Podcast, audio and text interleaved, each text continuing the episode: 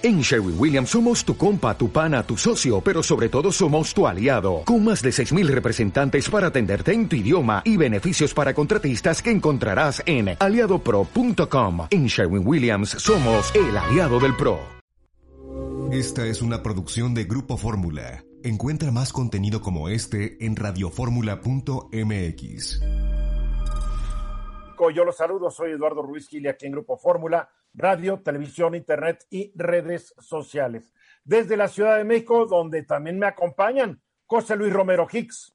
Muy buenas tardes desde Guanajuato, capital Eduardo. Ahí estás en Guanajuato, no vi tu librero, claro, tu librero es el que siempre me orienta. Bueno, porque cuando estás en la Ciudad de México tienes una pared blanca y aburrida detrás de ti. Exactamente, pero te saludo a ti, a la audiencia y en especial a Francine y mis colegas. Muy bien. Venus Rey Jr. Hola, ¿qué tal? Todos buenas tardes. Eduardo Sodi. ¿Qué tal a todos? Buenas tardes. A ver, yo creo que íbamos a estar hablando de algo similar, mi queridísimo José Luis Romero Hicks. Eh, hoy el INEGI dio a conocer su indicador mensual del consumo privado en el mercado interior. Este es un indicador que mes a mes va publicando. Ahora nos está dando el indicador correspondiente a agosto pasado. ¿Qué es lo que esto mide? Mide, como lo dice el INEGI, el comportamiento del gasto realizado por los hogares residentes del país en bienes, en bienes y servicios de consumo, tanto de origen nacional como importado, sin incluir las compras de viviendas u objetos valiosos. ¿Queda claro? Bien, el, el, índice eh, registró por tercer mes consecutivo una baja se ubicó en 112.9, considerando que el año base del indicador es 2013 cuando se ubicó en 100. Entonces está en 112.9, pero es el tercer mes que va a la baja ah, desde que alcanzó su máximo nivel desde marzo de 2020, cuando por el cierre de la economía a causa de la pandemia se desplomó a 88.4. O sea, fue catastrófico el consumo de la gente se fue al diablo. ¿Cómo se ha comportado este indicador desde que asumió su cargo el presidente Andrés Manuel López Obrador? En diciembre de 2018 se ubicó en 116.2, casi un punto debajo del 117.3 en que estaba en julio del 2018 cuando resultó electo. En enero de 2019 ya se había recuperado ligeramente a 116.7 y en junio llegó a 118.3, que es el nivel más alto que ha alcanzado este índice durante la administración del presidente. A partir de junio de 2019 empezó a descender hasta 116.3 en febrero de 2020 y luego, pues luego vino el gran desplome a 112.7 en marzo, 90.3 en abril y 88.4 en mayo de 2020. Empezó luego una, una tendencia a la recuperación y en enero de este año ya estaba en 109.2 y siguió ascendiendo hasta 103.8 en mayo pasado. El problema es que en junio, julio y agosto empezó a caer. ¿Y por qué debe preocuparnos esto? Porque si bien traía una tendencia al alza, esta caída nos hace pensar que la gente tiene menos dinero en el bolsillo. Si tiene menos dinero en el bolsillo, es que tal vez estamos viendo un mayor empobrecimiento de la población. Y esto también afecta a las empresas. Las empresas cuando dejan de vender, pues tienen menos ingresos y cuando tienen menos ingresos, se ven muchas veces a despedir se ven forzadas a despedir personal. Entonces, cuidado, este indicador es, es crucial para entender para dónde va la economía. Ahora, esto es en agosto. Si consideramos lo que ha ido ocurriendo en septiembre, octubre, noviembre, José Luis, podemos suponer que los próximos indicadores van a seguir con esta baja porque otros indicadores también han bajado los últimos meses. Hay que combinarlo, Eduardo, con lo que ha venido sucediendo con la inflación. Este consumo, que también se le puede denominar demanda agregada, es un cortapisa también de la inflación. Eh, pero también el consumo, evidentemente, estamos teniendo niveles anualizados de inflación arriba del 6%. Mm. Los pronósticos para el cierre del ejercicio son arriba del 6,5%. Por ahí, leí un, por ahí leí un 7.1, ¿eh? Sí, bueno, en, el promedio de los pronósticos, pero sí, evidentemente hay algunas eh, eh, empresas eh, que se dedican a, a, este tipo de pronósticos que lo traen arriba del 7%. Yo creo que va a estar más pegado al 6 que al 6,5, pero bueno, ya veremos porque falta muy poco. Pero cuando sube la inflación, Eduardo, también el consumidor se pone nervioso. Y en ese sentido, no solo se pone nervioso, sino que no le alcanza para consumir lo que venía claro. comprando. Y evidentemente se muestra esto, que ya lo habíamos comentado hace algunos meses, de que esta demanda agregada se veía que veía su tendencia a la baja. Yo creo que va a ser muy interesante las cifras del buen fin que está comenzando, este, para ver cómo se comporta la, la compra en una época en donde todo el mundo, todos los actores e económicos, pues tratan de disminuir los precios para estimular la, la demanda.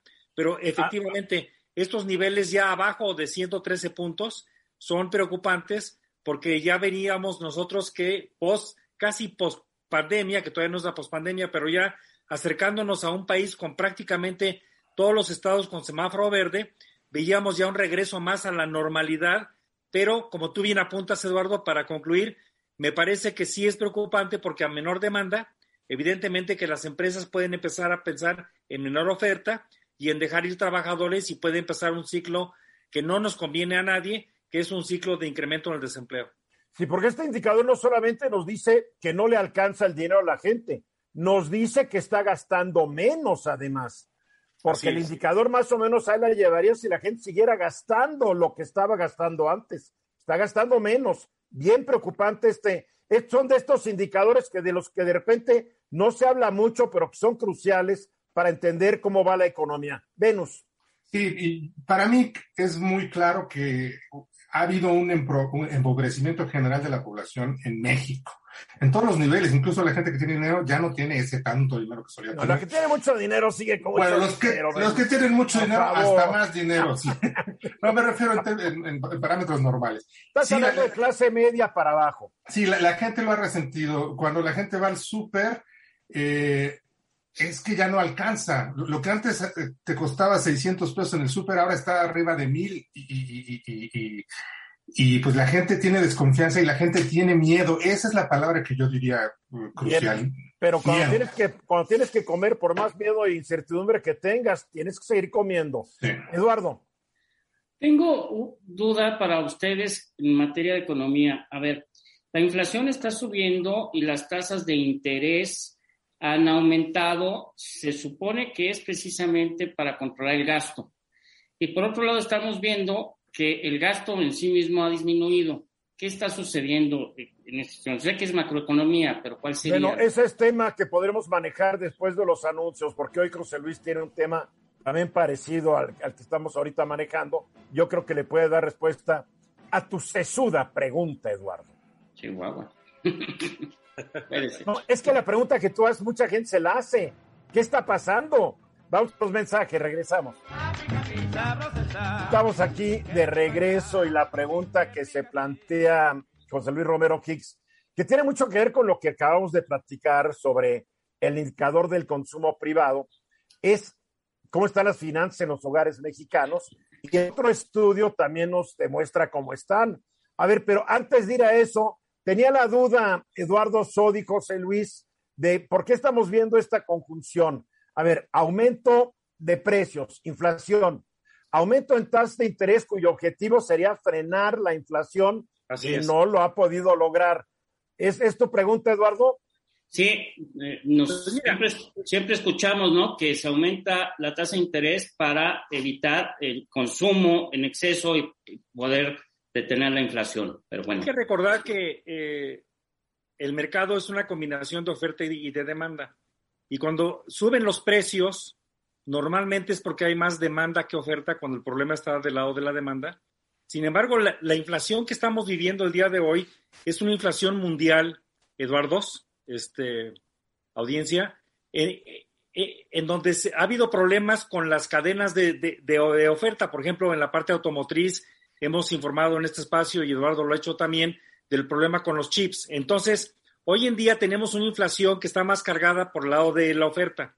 Sin embargo, pues también una medicina, por llamarle de alguna manera, es tratar de disminuir la demanda basada en deuda. Entonces, cuando el Banco Central da la señal de que van a subir la, tasa de interés, entonces esto constriñe la demanda y entonces la oferta tiene que responder bajando los, los precios para poder desplazar los inventarios. Lo que se quiere al, final de la tarde es que la demanda esté sustentada en deuda y ah, para disminuir cuando la gente accede a, deuda, pues es subir las tasas de interés. Pero bueno, el, tema que yo traía para o que traigo para hoy. O sea, es, es el famoso encarecimiento del dinero. Si el dinero está más caro, tiendes a no pedirlo. Es correcto. Y la demanda sustentada en deuda no, no es una demanda totalmente, vamos a llamarle sana, para el impulso de la economía en el, eh, en, el corto plazo. En el mediano y, largo plazos, por supuesto que la demanda sustentada en, deuda no tiene ningún problema, siempre y cuando los precios estén por debajo de un nivel que en el caso de México es de más o menos tres puntos eh, porcentuales. Eh, un punto porcentual arriba de tres es la meta que el Banco Central ha tenido ya durante muchísimos años. Pero bueno, el tema que yo traía de hoy es que el viernes, Eduardo, se dio a conocer por primera vez un, eh, estudio. Hay eh, este, estudios sobre las finanzas de, de los hogares que se han hecho, bueno, en Estados Unidos, en Colombia, en la Comunidad Económica Europea, en Corea, en China, en España o inclusive en países como Uruguay. Bueno, pues en México se hizo una encuesta de más de 41 mil personas, a personas de 18 años y, más, a los 86.4 eh, millones de personas que tienen más de 18 años para ver precisamente cuál es la situación de los activos y de los pasivos que tienen las familias en México. Y bueno, eh, un poquito de definiciones muy, muy, muy rápidas. Los activos, hay dos tipos de activos, los activos financieros, que son, bueno, como su nombre lo indica, el ahorro formal o inclusive el ahorro informal, las tarjetas de nómina o las pensiones o cualquier tipo de ahorro. Y el ahorro no financiero, que son principalmente los activos que se tienen, los coches, las oficinas, las viviendas principalmente. Bueno, del resultado de esta encuesta sale información muy interesante y, por ejemplo, pongo algunos ejemplos. Voy a tocar el tema de, de la vivienda. Si usted que nos escucha es una persona que habita en un hogar con vivienda propia, pero que se está pagando, esto es que tiene una deuda hipotecaria, es, es usted parte del 11% de los hogares en esa condición, un poquito y menos, el, 10 y medio. Pero si usted es una persona que habita en un hogar con vivienda propia y la sigue pagando, coincide con el 56.6, 55.6% de los hogares en esa condición. De tal manera que casi el 67% de la gente ya es dueña o está pagando su casa. Ese es un buen dato, Eduardo. México es un país donde pues prácticamente 7 de 10 hogares son propiedad de la gente que los habita y ya los terminó de pagar. y es de los más altos del mundo ese porcentaje. Es correcto, y es de los más altos del mundo, lo cual es una buena noticia, digamos, para el perfil de las finanzas de los hogares eh, en México. Y bueno, dicho sea de paso, el 16% de los hogares rentan su vivienda, Eduardo, y el 18% restante tienen una vivienda bajo otra condición. Esto es, está prestada, generalmente es un préstamo de algún familiar. Déjame hablar poquito también de los activos financieros. 54% de los hogares tienen ahorro para el retiro, el 50% tiene tarjeta de nómina o de pensión y el 28% tiene algún tipo de ahorro formal. Casi el 20% tiene también este, una cuenta de apoyo del gobierno y, y, luego ya una gran minoría menos del 2% tienen depósitos de largo plazo. Cuando hablas de ahorro formal, es una cuenta de ahorros, una cuenta de cheques, un certificado de depósito, eh, acciones, bonos, etcétera. Es correcto. Es una cuenta básicamente en un banco o en una caja de ahorro. Ahora, en cuanto a los activos no financieros, resulta interesante que eh, el promedio de los activos no financieros, y hay que recordar que son casas, coches, tiendas, oficinas, el promedio anda sobre 775 mil pesos, que no es un monto menor para un país del perfil como, como México. Sin embargo, el valor promedio de la vivienda de los hogares es de 678 mil pesos. Y hay que recordar que estas cantidades, todas las que estamos dando, son cantidades del 2019, que es cuando se levantó la, encuesta. Esta encuesta se, de, más de 41 mil personas se levantó antes de, la pandemia. Y prepandémico, datos prepandémicos. Datos prepandémicos. Por lado de las deudas, ¿qué es lo que deben las familias eh, o las, sí, las familias en eh, México? El 12% tienen una deuda hipotecaria, pero fíjate que está muy interesante. La deuda hipotecaria en México representa en promedio alrededor del 17% de los ingresos mensuales el pagarla, lo cual no es un mal dato para la economía mexicana, independientemente de que casi el 57% de los hogares tiene algún tipo de deuda eh, en México. De hecho, es el 54%, perdón, tiene una deuda hipotecaria o con tarjeta de crédito o con, con tarjeta de nómina o algún otro tipo de, préstamo. Es interesante este y concluyo diciendo que el perfil de, las finanzas de los hogares en México no es tan mala como yo hubiera sospechado. Creo que esta información va a ser muy útil, Eduardo, para gente que presta, para los bancos, para diferentes analistas porque no es un mal perfil el de las finanzas de los hogares prepandémicos. No lo es. Ahora, si uno escarbara un poco más, sería muy interesante la gente que dice que vive en casa propia o la está pagando, cuánta gente lo tiene formalmente establecido. Porque uno de los problemas en este país, y tú lo sabes de la vivienda, José Luis, es que alguien le compra a alguien, que alguien le compró a alguien, y nadie ha notarizado nunca un solo documento. Entonces, si es de ellos, pero no es de ellos. Entonces no pueden ni pedir un préstamo porque no pueden demostrar la legal propiedad. Es correcto, es correcto, Eduardo. Mensajes, un minuto después de la hora. Pues eh, el ex candidato presidencial de Partido Acción Nacional, exdiputado, expresidente nacional del PAN, Ricardo Anaya, pues fue aplazada la audiencia de imputación hasta el 31 de enero entrante. ¿O me equivoco, Venus? Así viene, ¿no? Así viene, Eduardo, 31 de enero de 2022 a las 9 de la mañana. Así lo ordenó el juez de control Marco Antonio Fuerte. Y aquí, si, si, si esto fuera ajedrez, yo te podría decir que le están a punto de ejecutarle un jaque mate a Ricardo Anaya. Ahorita voy a decir por qué. Porque el juez dijo que esta eh, audiencia del 31 tendría que ser presencial. O sea, que si no va a Anaya, no se presenta físicamente al, ahí al, con el juez de control en el reclusorio norte, pues entonces se podrá eh, aplicar una medida más severa. Además de que la fiscalía ya lo ha dicho, pediría la orden de captura en contra de Anaya. Así que fíjate, Eduardo, si no se presenta... ¿De qué lo están acusando? son tres cosas, es cohecho, lavado de dinero y asociación delictuosa. Pero todo esto con base, con base en las acusaciones de Lozoya que él se fue a la cárcel porque ha sido incapaz de demostrar una sola. Exactamente. Entonces, ¿cómo puede un juez de control hacerle caso a la Fiscalía General de la República que dice es que a mí me dijo el señor exdirector de Pemex que Anaya hizo esto y yo, juez, le digo, sí, pero eh, el exdirector de está en la cárcel porque no ha podido probar nada. A ver, aquí como que está muy surrealista todo. Está muy surrealista, Eduardo, porque mira, además, fíjate, fíjate, todo se basa en una acusación que Lozoya hizo ya, ya tiene tiempo, en 2020, cuando llegó a México, y e involucraba a 17 personas, entre ellas Ricardo Anaya. Lo acusa directamente, y, y así viene la acusación que hizo Lozoya, de haber recibido 6.8 millones de pesos como Sí, pero no lo ha podido probar. No, no, no, no lo ha podido probar, es su simple dicho.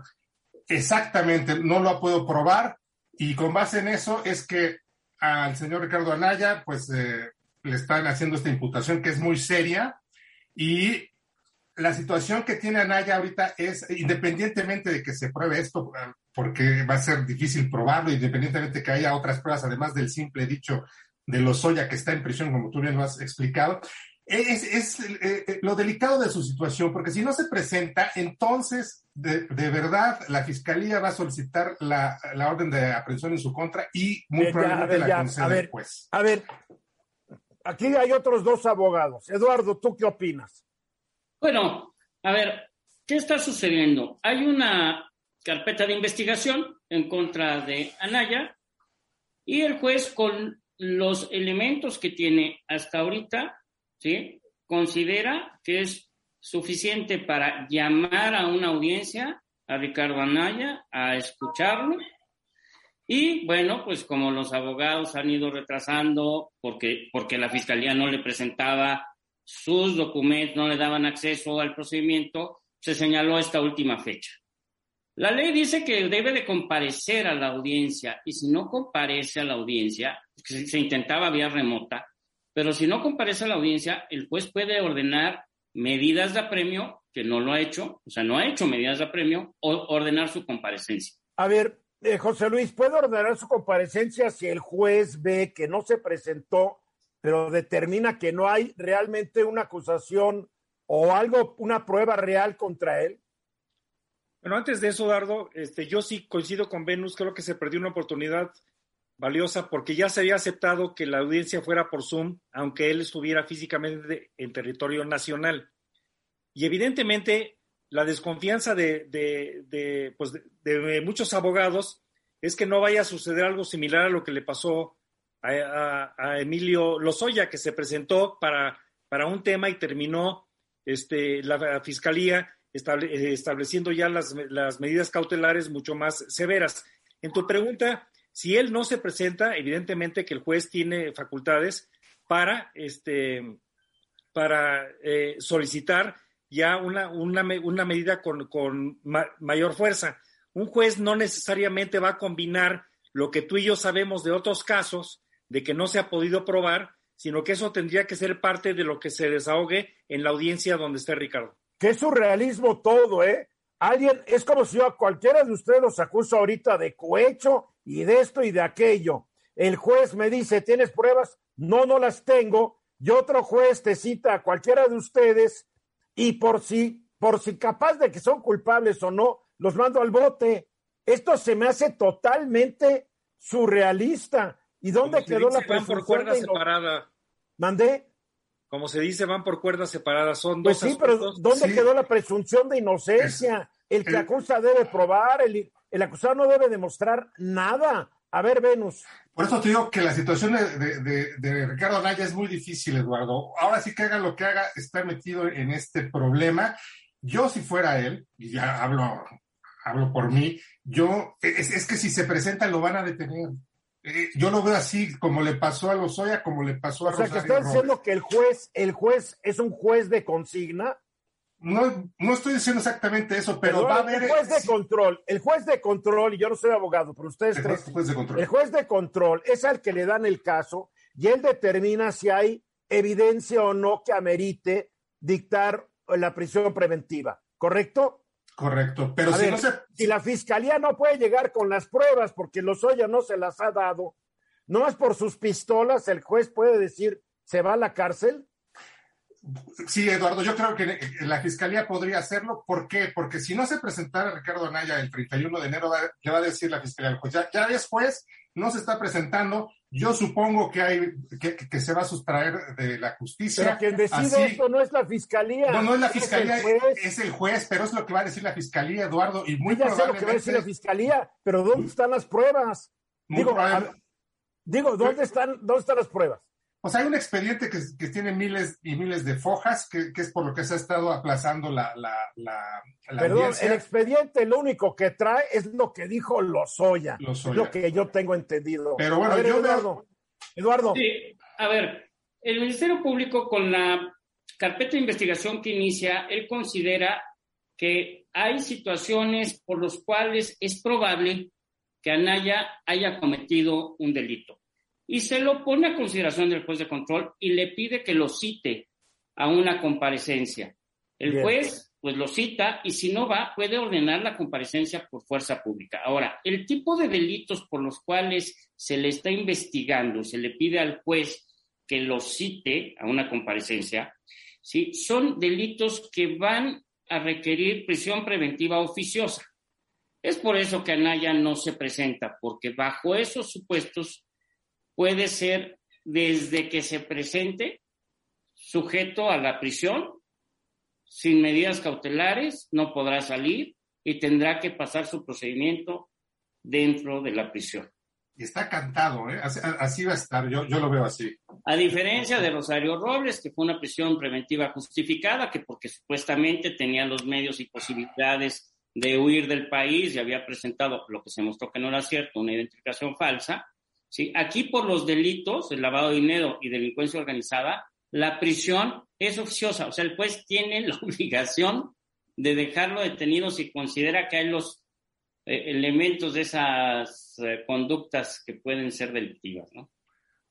yo, lo único, yo lo único que me pregunto es que dónde están los elementos que permitirán al juez llegar a esa conclusión si lo único que sabemos es que Lozoya hoy está en la cárcel porque fue incapaz después de más de un año de aportar los elementos que demuestran que las personas que él nombró aceptaron el dinero. Es mi, pregunta, a fin de cuentas. Y de las 17 personas, Eduardo, que, que acusó Lozoya, hay, dos nada más. Una es el, el ex senador Lavalle y otra es el mismo Lozoya. Todos los demás no han tenido problema. No, pero eh, es más, la pregunta está, ¿hasta por qué está Lavalle en la cárcel? Si supuestamente no ha podido demostrar nada a Lozoya. Exacto. Pero yo, pienso, Eduardo, que esto no, no, es no, no, no quiero saber lo que piensas. Quiero que me digan por qué diablos. Pues eh, lo, acaba de mencionar eh, eh, Eduardo Sodi, como adveritaría prisión oficiosa. Sí, pero un juez, pero un juez tiene que tener las pruebas que le permitan suponer que el cuate puede ser culpable. hasta lo que sabemos que no hay pruebas.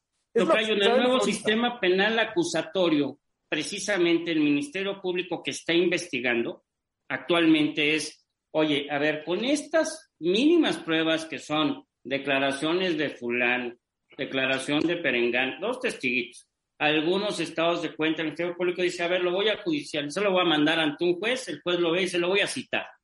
Acuérdense que después de que está ante el juez de control, va a venir un periodo de investigación complementaria, que puede ser fuera de prisión o dentro de prisión.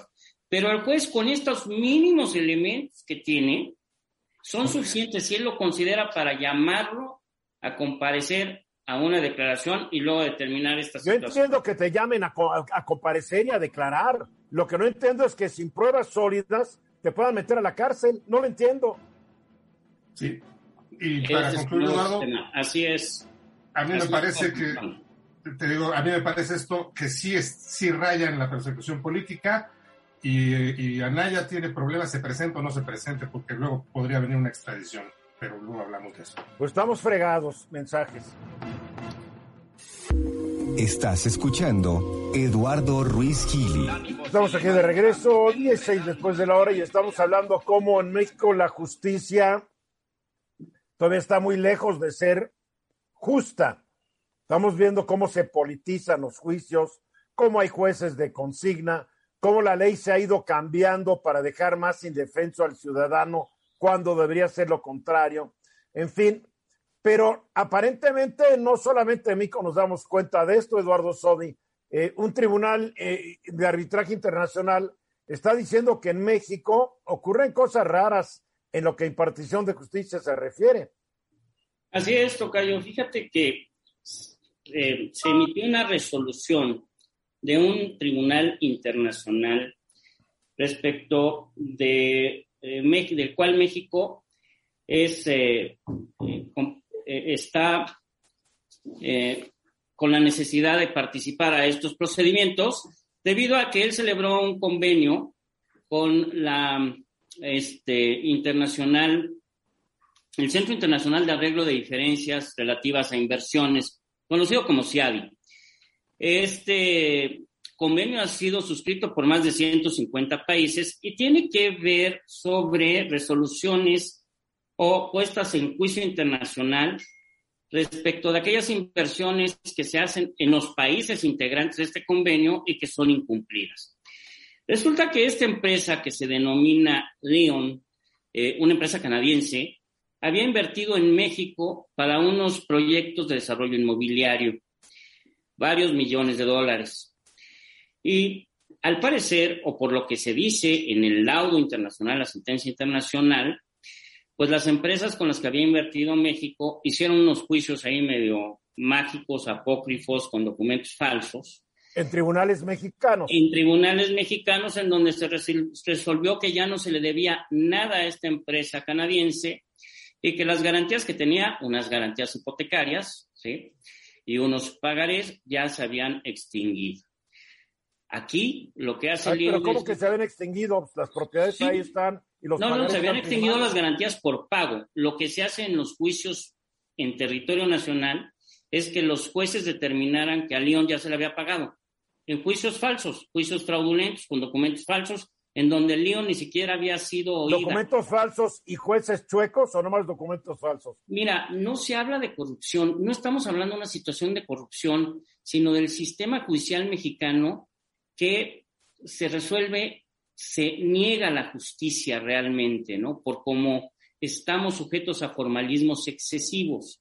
Esto es muy interesante porque no se trata de hablar de que fueron resoluciones corruptas, sino que esta empresa cuando acudió a un juicio de amparo no pudo ofrecer pruebas para demostrar que se habían usado documentos falsos, no pudo ofrecer pruebas para demostrar que eran juicios eh, fraudulentos, porque no era motivo del amparo, ¿no? O sea, el motivo del amparo era si te habían notificado bien o no.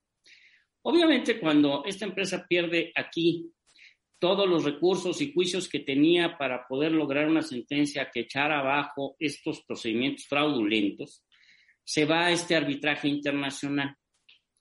Y en este arbitraje internacional, compuesto por tres árbitros, muy simpático, la verdad, eh, la defensa de, del gobierno mexicano en el sentido de que había sido tan extraordinariamente bien llevado a cabo el fraude que superaron las expectativas del propio Poder Judicial, ¿no? Y la fuerza del Poder Judicial. O sea, que el Poder Judicial fue incapaz de detectar el fraude. Exactamente, lo has dado. Así fue lo que se señala en este lado. Y lo acepta no, el gobierno mexicano. No hubo, sí, claro, no hubo posibilidad, eso fue lo que dijo el gobierno mexicano, de que detectáramos el, el fraude. Y lo que se dice en el laudo es, no, no, lo que no hay es la posibilidad de un acceso a la justicia adecuada y correcta que permita a los justiciables, a las personas que acuden ante ti, poder demostrar este tipo de alcances y de situaciones. Y por lo tanto, Estado mexicano, te condeno a ti a que le pagues a la empresa canadiense Leon 47.7 millones de dólares. Demandó 220 millones, pero bueno, se hicieron algunas situaciones. 47.7 millones de pesos dólares que tiene que pagar el Estado mexicano. No las empresas que le deben, ¿eh? México se lo tiene que pagar a esta empresa. ¿Y por qué mis impuestos tienen que servir? A ver, ¿por qué mis impuestos se tienen que usar para eso y los defraudadores felices y contentos? Bueno, yo creo que el Estado mexicano deberá también hacer sus pesquisas y ver cómo fue utilizado el sistema judicial para defraudar y hacer lo necesario para repetir esas cantidades que va a pagar o que tiene que pagar, ¿no? Venus. Qué bárbaro. Venus. Sí, a, mí lo que me causa, pues ya no sé qué decir. O sea, estuvo tan, tan bien hecho es, estos juicios fraudulentos eh, que, que, hasta el propio Poder Judicial Federal dijo, wow, no, es que sí estaba, que no se podía ni detectar. A ver, a es ver. Increíble. No Y se podía o no hubo la voluntad, o no hubo la voluntad. de los investigadores, de los tribunales, de hacer las cosas bien. Exacto. Y fíjate, y, y, otra cosa, Eduardo, muy importante, aquí lo platiqué contigo hace unas semanas, ¿se acuerdan del, del World Justice Project? Eh, donde México uh, pues, apareció como reprobado en corrupción. Uno de los rubros era la justicia civil y penal, donde estábamos en los últimos lugares, estábamos claro. en los últimos lugares. Fíjate, una de las frases en el laudo es que se, determinado que se, se determinó que se había constat, constatado una conducta procesal impropia y escandalosa por parte de los tribunales de nuestro país y que por no. lo tanto se demostraba una denegación de justicia. O sea que no actuaron bien los jueces, punto. Exactamente, o sea, no hubo forma de, darlo, de darle herramientas a León en México para demostrar que había sido víctima de un fraude utilizando a los tribunales. Ahora, es decir, con base en este laudo, es un laudo, me imagino. Así es. Con, con base en este laudo, la, la, el Consejo de la Judicatura Nacional podría o debería investigar a los jueces involucrados? Pues mira, aquí hay jueces involucrados de, eh, locales, o sea, jueces de los estados, de Nayarit y Jalisco, en donde se hicieron estos juicios. Y lo que sucedió, sucedió con el juez de distrito del amparo es que el juez de distrito está cooptado a las propias leyes y formalismos. Por eso no se habla de corrupción, sino de que nuestro sistema judicial no tiene las herramientas para haber podido demostrar esta situación. No, lo que se debe hacer, Tocayo, ahorita el Congreso de la Unión, que tiene que hacer el nuevo Código Nacional de Procedimientos Civiles y Familiares, también puede entrarle al Código Federal de Procedimientos Civiles, a la ley de amparo, ¿sí? Y a los códigos federales procedimentales para precisamente abrir los campos jurídicos necesarios de un real acceso a la justicia para que no se te niegue. Es decir, evitar tanto rigorismo formal que no te permita defenderte. Esto es lo que se resuelve en el fondo. Supuestamente con los juicios orales eso se iba a resolver. Eh, los juicios orales es una buena herramienta eh, que trae como punto principal el que el juez esté presente. O sea, en todo tipo de juicio ya se ordenaba, pero los jueces no lo hacían. Eh, ya lo sé. Lo bonito de los juicios orales es que está el juez presente, está la audiencia, se graba, y eso hace que los jueces en verdad sepan de qué se trata el procedimiento. José Luis quedó muy callado y nos quedan 30 segundos. Mira, esto nos hace un daño reputacional como país de una dimensión insospechada. todos los índices de Estado de Derecho en México nos muestran en el comparativo internacional de los últimos lugares. Y bueno, pues me queda muy claro que los poderes judiciales y el World Justice Project que citaba Venus son estudios que nos van a tener que hacer reflexionar de cómo reformar el sistema judicial. Sin Estado de Derecho no hay crecimiento económico. Muy bien, gracias. Treso, 31 minutos después de la hora, y me da mucho gusto, como siempre que está con nosotros, la senadora Kenia López Rabadán, senadora por el Partido Acción Nacional y presidenta de la Comisión de Derechos Humanos del Senado de la República. ¿Cómo estás, Kenia? Muy bien, amigo. Aquí en mi oficina, en el Senado, empezamos este lunes con la contramañanera y tuvimos unas reuniones de trabajo. Mucho chisme, mucho chisme, ¿verdad? Para platicar en tu contramañanera hoy. Un montón de temas, un montón de temas. de bodas, de aviones privados, de, digo, temas. El tema de la semana, ¿no? además, de, además de que lo traía, evidentemente en la contramañanera, pues todos los medios de comunicación, la fuente aquí del Senado, todos eh, pues interesadísimos. En este momento, en esta tarde, no quiero platicar contigo de la famosísima boda, sino de un tema, mi querido Eduardo. No, yo creo que hay que esperar a hablar, que salga más información. Porque dice que fueron como 300 personas. Sería interesante saber quiénes fueron. También sería interesante saber, además de Paola Félix Díaz, quién más usó aviones privados para llegar. Porque mis fuentes me dicen que muchos morenistas llegaron en vuelos privados. Vamos a ver. fíjate que esa, justo eso que acabas de decir, yo lo, digamos, palabras más, palabras menos, lo, lo acompañaba en la mañana porque decía, pues, ¿quién gastó dinero del erario? ¿Quién no gastando dinero del erario? A lo mejor de su propio dinero, ¿quién no obedece, ¿no? Las instrucciones, digamos, las pseudo instrucciones estas populistas de López Obrador y evidentemente pues deben de ser muchos más de los que hoy estamos sabiendo. Además llama la atención que un alto funcionario de la 4T decida dejar su dinero en Guatemala el día de su matrimonio y no dejar ese dinero en una economía golpeada como la mexicana. Pero sí, hay muchas cosas. Yo creo que es un evento privado y yo lo entiendo, pero los funcionarios de la 4T o viven de acuerdo a lo que ha dicho el presidente o que no estén. Pues sí, o mucho de lo que ha dicho el presidente, evidentemente no es real, ¿no? Tiene un sesgo ahí de no no, yo creo que no le hacen caso. No le hacen caso. No le hacen caso. Un bodorrón de 300 personas, cuando la mayoría llegan de México, es mucha lana, ¿eh? Yo te voy a decir, si tienen para pagarlo, que lo hagan. El tema es el doble discurso. No, perdóname, no puede ser, porque se deben ellos a un discurso que es de austeridad y es de México. Lo siento. Acuérdate la boda de César Yáñez en Puebla. Bueno, sí. Faraónica. Sí, sí, sí. Sí, sí, sí. Bien, ahora, vamos, a, Oye, vamos a un tema de derechos humanos, mejor. Eh, si hablemos de derechos humanos, eso me parece mucho más honorable, digamos.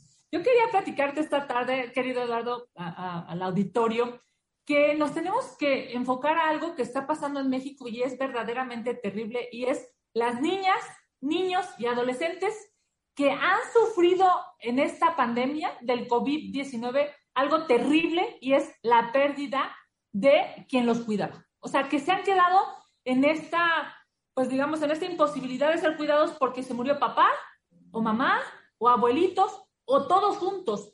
Los datos, eh, hizo un análisis el Instituto Belisario Domínguez de aquí del Senado de la República y los datos, Eduardo Auditorio, son terribles. Fíjate nada más, estamos en el tercer país en el planeta de niños, niñas y adolescentes que han perdido a sus cuidadores, que han muerto sus cuidadores. Bueno, somos el cuarto país de más muertos por COVID. Claro, pero, no, pero fíjate, no solamente son los, las personas que han fallecido, que para quienes, digamos, creen en Dios, han trascendido, en fin, sino quienes se quedan aquí en la tierra solos, en, hay, digamos, en orfandad, sin cuidadores primarios o secundarios. O sea, me refiero a papá, mamá o abuelitos. El primero es, la India, el segundo es Brasil y el tercero es México. Y entonces vemos, por supuesto, Eduardo, una necesidad gubernamental para eh, contencionar estas pérdidas humanas. Y la, la pregunta es, ¿qué tendremos que hacer? La primera reflexión, evidentemente, Eduardo, es qué se tiene que hacer desde el legislativo pero también qué se tiene que hacer desde el Ejecutivo e incluso desde el Judicial, porque hay una sinergia, digamos, o debería de haber una sinergia de los poderes en nuestro país para acompañar a estos niños. Obviamente, lo primero es que tendría que haber una ley que los proteja, que los cuide. Tenemos muchas referencias internacionales, por supuesto, y yo creo que en nuestro país los acuerdos a los que sí tendría que llegar el poder legislativo, de esos pocos acuerdos que hay, porque ya sabes que todo es aquí a, base de gritos y sombrerazos, pero un acuerdo en el que sí deberíamos de estar todos los partidos políticos, digamos, hablando en el mismo tenor, es en cómo proteger a estas niñas, niños y adolescentes. a ver, voy a ser cínico, voy a ser cínico. ¿Por qué va a pasar algo para proteger a ellos si en México la tradición es que los niños en orfandad nadie los protege acaban dentro del sistema hasta que son adultos, nadie los quiere. O sea, la neta es esa, Kenia. Tienes razón, lamentablemente tienes razón. ¿eh? Déjame decirte que primero es, esto que acabas de decir es terrible, es inhumano, eh, yo diría es eh, una falta de honorabilidad como sociedad. Y, no solamente pasa en México, pasa en, en todos los países del mundo. Pero ahora tenemos justo que ver que estos más o menos... No, no, no, no, hay países que son muy amigables a los huérfanos, perdón. Sí, pero no pasa, hay otros que... pasa en todos los países del mundo que son parecidos al nuestro. Déjame decirte, hay 244.500, 244.500 menores de edad en orfandad. Esa, esa, digamos, esa figura que hace que no tengan papá, mamá o abuelitos. ¿Con quién están viviendo hoy? ¿Quién los está cuidando hoy, ahorita, en este momento? Eh, ese, es el, ese es el tema. 244 mil niños. ¿Quién, Un cuarto de millón, para ser más fácil. ¿Quién los está cuidando? ¿Quién les va a dar educación? ¿Quién les va a garantizar salud? ¿Quién les va a proveer de escuelas? ¿Quién les va a generar las condiciones económicas, digamos, eh, para protegerlos en su niñez, en su adolescencia y que puedan ser adultos. Esta generación, Eduardo, va a ser absolutamente, digamos, recordada por qué tanto pudimos hacer por quienes se encuentran en una desventaja. A ver, ¿qué es lo que se, qué es lo que se puede y debe hacer, Kenia?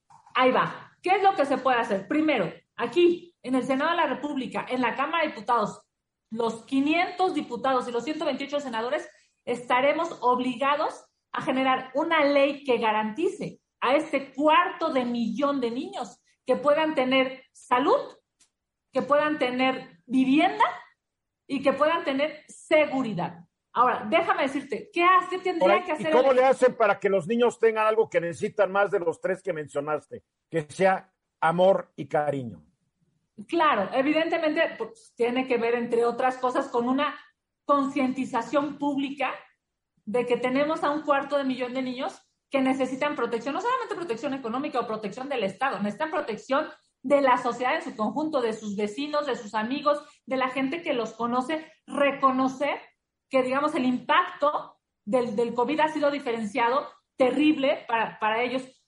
¿No es hora de revisar las leyes de adopción que hay en este país que lo ah, hacen bien difícil, bien complicado adoptar. Por eso se venden niños, por eso se venden niños al extranjero, porque las leyes parecía que están diseñadas para que nadie adopte, para que el buen gobierno los cuide y les dé todo el cariño del mundo. Déjame decirte, Eduardo, eh, ¿qué tendría que hacer el Ejecutivo? Leyes. ¿no? Leyes que los protejan, leyes que garanticen. Eso ser ustedes, el legislativo. A eso me refiero, ese es nuestro gran reto. Eso, este periodo y el siguiente periodo, y si me apuras, el siguiente año, más allá de la politiquería y de, ¿no? Y de estos temas este, que se vuelven coyunturales, esa tiene que ser la obligación de el, poder. Pero el problema es ya estos niños necesitan hoy, mientras ustedes los legisladores acaban, va a ser el 2023, los niños necesitan hoy Estos niños necesitan quien los cuide hoy, necesitan un hogar hoy. ¿Qué está haciendo?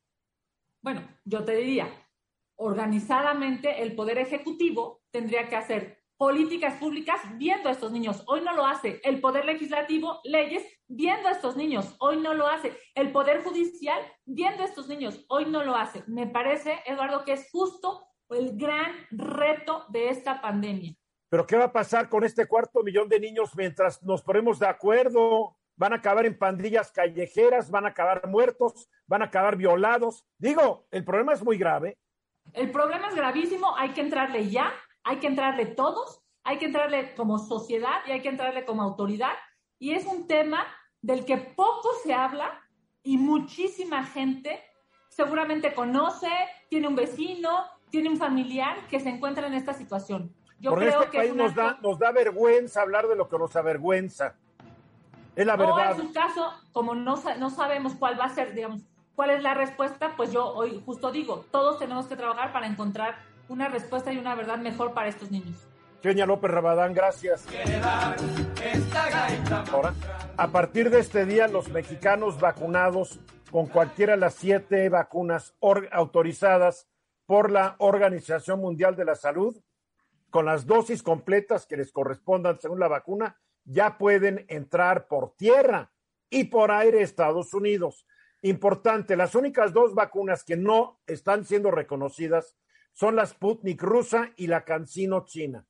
Todas las demás están reconocidas. Si quieren, si la gente tiene planes de viajar, pues bajen rápidamente de la página correspondiente del Internet su certificado que trae su código QR, etcétera, etcétera tengan una copia en papel, tengan otra copia en su, en su celular, y porque se los van a pedir, ¿eh? Se los van a pedir.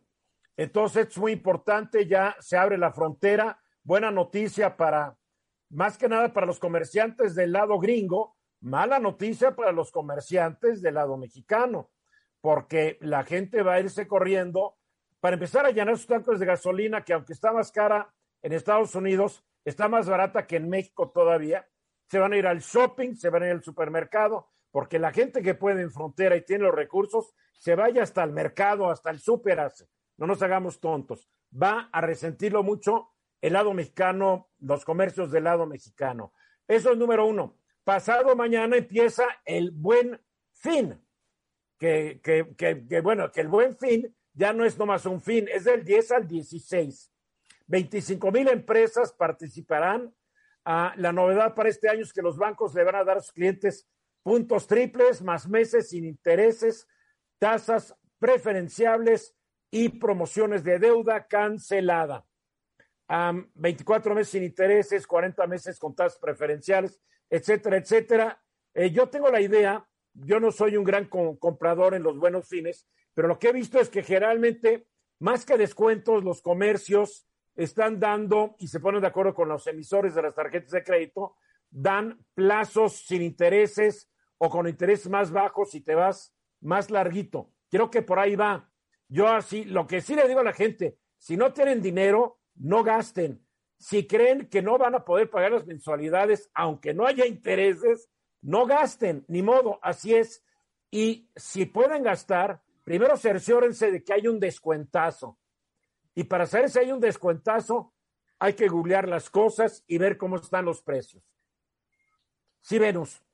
Sí, con cuidado, porque vaya, como es tan atractivo que te dicen, empiezas a pagar en enero o en febrero, te dices, no, pues aquí te faltan tres meses y, pues uno fácilmente puede empezar a dar el tarjetazo y puede uno adquirir una deuda que, que después ya no puede ya no se puede manejar y que puede ser muy lesiva para la economía familiar. Tienes que, checar tus ingresos ahorita y tus perspectivas durante el los próximos 12 meses mínimo, viendo que la economía se está, se está volviendo más lenta, que va a haber menos dinero en el sistema y comparar precios. Eso es fundamental. fundamental. Yo comparo precios siempre que voy a hacer una compra de cierto monto para arriba, yo comparo precios. Claro, hay que y sí, y sí hay grandes diferencias.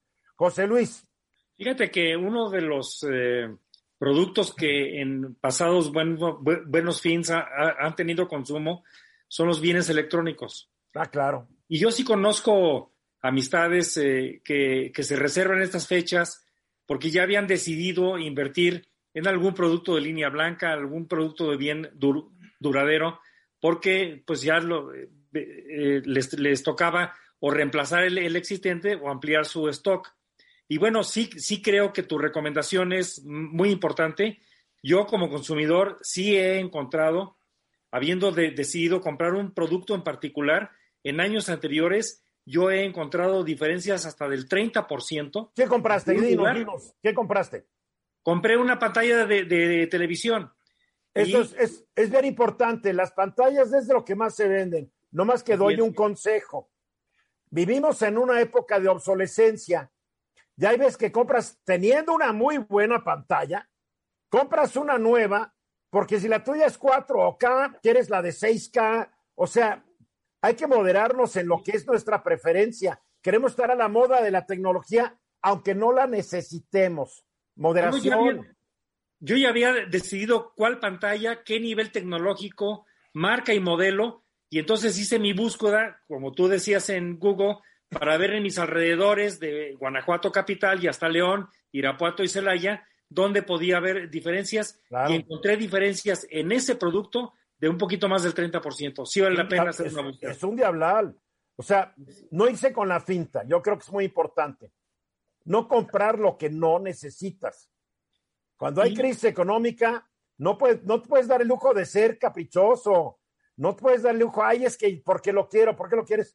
Porque me gusta, no, porque lo necesito. Y no estoy predicando, estoy dando eh, consejos, consejos, sugerencias. Eduardo, ¿tú qué te vas a comprar el fin de, el buen fin? no, fíjate que eh, voy a esperar unas mejores eh, condiciones, ¿no? De, de, de, la economía en todos los aspectos. No, la verdad es que Oye, lo primero que decías de la apertura de, la frontera está tranquilísimo, ¿eh? He estado monitoreando y se pensaba que iba a haber muchísima gente en tránsito y está prácticamente normal, no se volcaron para atravesar las fronteras. Parece que, el tránsito... Es el primer día, es el primer día, tal vez muchos no tienen su certificado de vacunación. Cuidado, hay que ver. Dan unos días y vas a ver que va a regresar lo mismo que siempre ha existido es el primer día. Sí. Es el primer día. Y en cuanto al buen fin, lo que sucede es que a veces hay muchas ilusiones, ¿no? Por tener, como dices, un buen equipo electrónico, una pantalla, algunas cosas. Y la única posibilidad en que la gente acceda a ellos es precisamente con esta situación de los meses sin interés. Estoy de acuerdo que lo hagan. Pero... 24 a 36, hasta 48 meses, y eso, bueno, pues atrae mucho. Y estoy de acuerdo que lo hagan, pero que lo necesiten, mi querido. Porque si ya tienes una buena pantalla y compraste hace 3, 4 años, pues todavía, todavía sirve, yo creo. ¿eh? Claro, sí, sí. Cuestión de que cada quien decida, es su dinero y es su problema. Ya nos tenemos que... ¿Querías, ¿Querías añadir algo, José Luis? Sí, para ciertos bienes de consumo que siempre utilizamos, eh, el champú, los detergentes, si ya sabemos que vamos a consumir los próximos seis meses cierta cantidad, pues también es un buen momento para comprar varios meses por adelantado. Lo es, lo es. ¿Querías añadir algo, Venus? Sí, solamente que tratemos de hacer compras muy inteligentes, no, no nada más por comprar. Racionales. que vamos a acabar quebrados. tenemos. Pero ya nos tenemos que ir, José Luis, Eduardo, Venus, gracias. Al contrario, Eduardo Ruiz mañana, mañana estoy de regreso, 3.30 horas del centro aquí en Grupo Fórmula. Y sigan en Grupo Fórmula. Esta es una producción de Grupo Fórmula. Encuentra más contenido como este en radioformula.mx.